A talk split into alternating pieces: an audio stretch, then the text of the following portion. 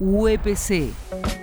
Bueno, 12 6 minutos en la República Argentina. Está Juan Monserrat, secretario general de UPC, aquí en piso para charlar de lo que ha ocurrido durante la semana y básicamente lo que ocurrió ayer en una asamblea. ¿Cómo estás, Juan? ¿Cómo te va? ¿Qué tal? Buen día, ¿cómo están? Bien. Decir que los docentes rechazaron la propuesta del gobierno, como ha trascendido por ahí, no sería del todo correcto. No, se discutió eso, si rechazamos o lo declaramos insuficiente. Me parece que estuvo, incluso la, la resolución dice claramente declarar la propuesta del gobierno provincial insuficiente.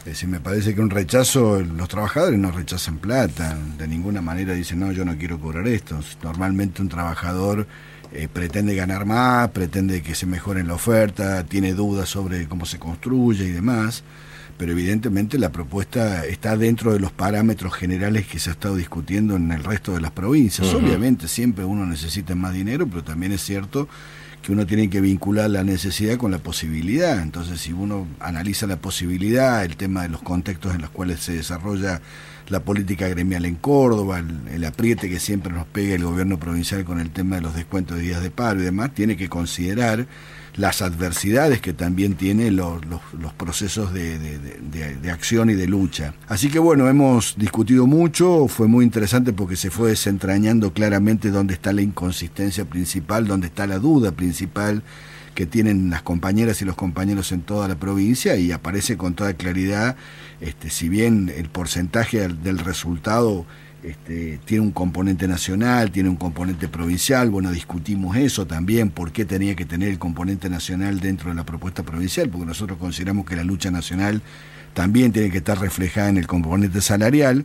Después de mucho debate y mucho discutir, incluso antes de la Asamblea, cuando nos juntamos con los secretarios generales, aparece con toda claridad cuál es el problema principal, cuál es el núcleo duro de dificultad, que es la baja de aportes personales con la cual construye el gobierno provincial la propuesta. Eh, explícalo un poquito, porque parece que esto no es fácil de entender. No es fácil de entender, mira, nosotros estamos manejando siempre salarios de bolsillo, por lo tanto no a, lo que pasa dentro del, del, salario no, no, nos fijamos, no le damos tanta importancia. Uno se fija en el final, en el salario, inclusive no se fija cuánto descuento tiene. Si vos me preguntás cuánto me descuentan para el APRO, cuánto me descuentan, dudo porque no lo sé. Y siempre me fijo en el componente eh, salarial. En el neto de bolsillo sin el descuento de cuota sindical. Por eso los compañeros dicen, no, pero vos me expresás un valor que está en el simulador, pero no es eso lo que yo cobro. Y bueno, porque eso afilió el sindicato, entonces claro. tengo que cantar el 2,5% de eso. Ese es un, dato.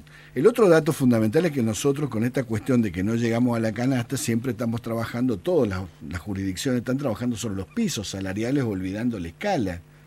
Entonces, bueno, siempre uno intenta en lo posible de poner este, mucho esfuerzo en expresar en el piso salarial un monto más o menos significativo y una porcentualidad significativa. El tema es que en esta oportunidad el gobierno de la provincia, también en otros años anteriores, ha ido bajando los aportes personales. Los aportes personales, estábamos en el 18, los bajó al 13,5 y ahora pretende bajarlos al 11%. Entonces, bueno, ahí aparecen todas las dudas. ¿Por qué hacía esta maniobra el gobierno provincial con el tema de los aportes? ¿Cuál es la razón por la cual, en vez de dar un aumento genuino de salario, apela a la herramienta de la baja de aportes personales? Bueno, y en ese punto eh, ellos tienen una explicación, dicen, mira, si yo tengo que poner más porcentaje, tengo más masa salarial, me cuesta más, en cambio este, expreso mejor un salario de bolsillo si apelo a la baja de, aportes personales. Entonces, bueno, todos los compañeros dicen, ah, tienen mucha razón en decir, no, pero acá se viene una reforma previsional. Ahí va. ¿Qué quiere decir esto? Que aportes y contribuciones de los trabajadores en actividad no alcanzan para pagar todos los beneficios de la caja. Eso es lo que está pasando. Bueno, en eso hemos estado discutiendo permanentemente a ver si efectivamente la baja de aporte constituye un desfinanciamiento de la caja y amerita o habilita una reforma previsional o no. Con razón los compañeros han puesto mucho énfasis en esto y nos han mandado a seguir discutiendo, que eso es lo más importante. Los compañeros dicen, mira, acá tenemos una propuesta, tenemos el 20% de los de abajo, casi el 16% de los de arriba. Eh, nos gustaría que fuera más claro.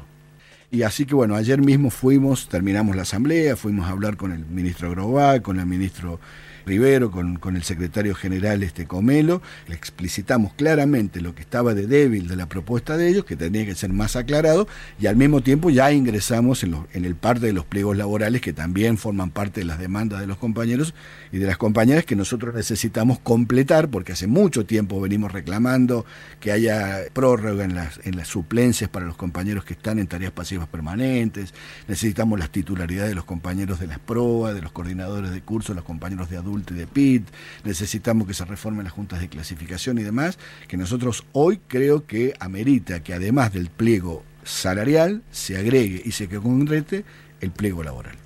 Falta ahora explicar lo que se viene la semana que viene, que son medidas de acción. Y el día martes ya sí empezamos nuestra ronda de movilizaciones empezando por la capital. Seguidamente vamos a hacer una, un regional. Yo les he pedido a los secretarios generales que podamos tener más contacto con las compañeras y las compañeras y no porque los secretarios generales hayan hecho un mal laburo, y empezar a discutir esto del tema previsional, porque yo creo que esa es una clave no solamente para nosotros los docentes, sino también para el futuro. Se está discutiendo, se está reconfigurando de alguna manera el mundo.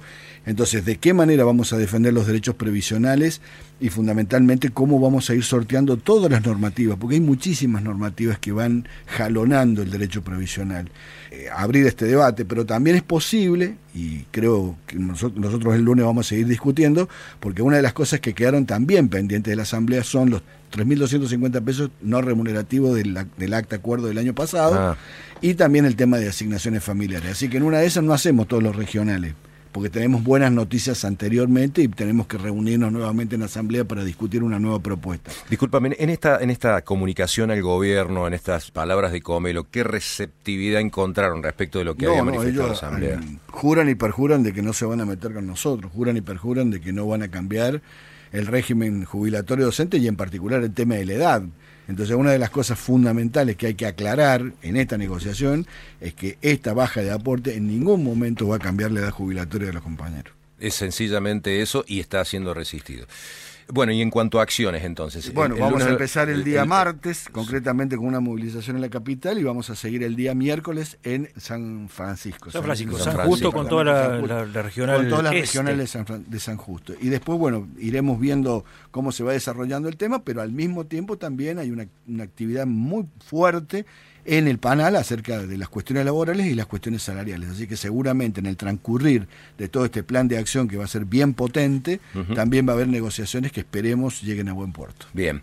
Gracias, Juan. ¿eh? Un gusto. Muchas gracias.